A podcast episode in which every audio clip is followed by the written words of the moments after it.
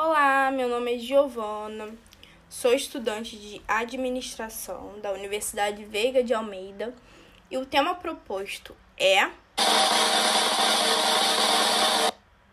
Até que ponto o dinheiro que circula justifica a destruição do meio ambiente? E um grande exemplo que eu quero destacar hoje é Petrobras. Bom, a Petrobras está na lista das 20 empresas mais poluidoras do mundo. Exatamente, do mundo. O estudo revela que essas 20 empresas produziram, em meio século, 480 bilhões de toneladas de dióxido de carbono liberado na atmosfera.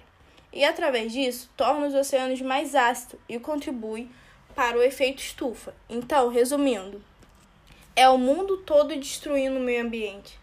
Arábia Saudita, Estados Unidos, Rússia, Índia, China e tantas outras que estão aí. A Petrobras responde por 8,68 bilhões de toneladas de carbono. Pois é, lamentável.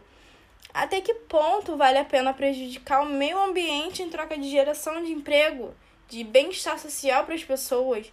Será que de fato o dinheiro que circula pode justificar essa negligência e o descaso que as empresas causam?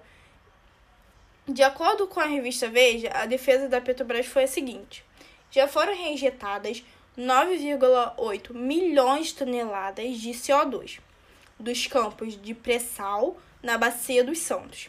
E ela diz também que até 2025 a companhia pretende reinjetar cerca de 40 milhões de toneladas de CO2. Simplificando, envolve separar o CO2 do petróleo e do gás, que é extraído do poço, e introduzir novamente no bolsão do petróleo ou gás.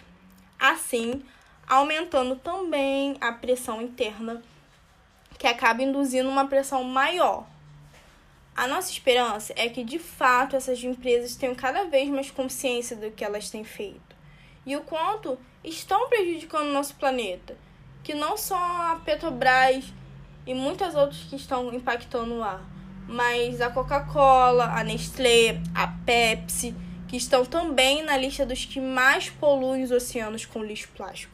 De acordo com o relatório da Greenpeace, afirma que grande parte dessas embalagens recolhidas na costa de 42 países pertence a produtos dessa marca e a maioria desse lixo é de difícil reciclagem. Então, essa é a nossa esperança para que essas empresas tomem atitudes mais agressivas e verdadeiramente cuidem do nosso planeta. Ele suplica por isso.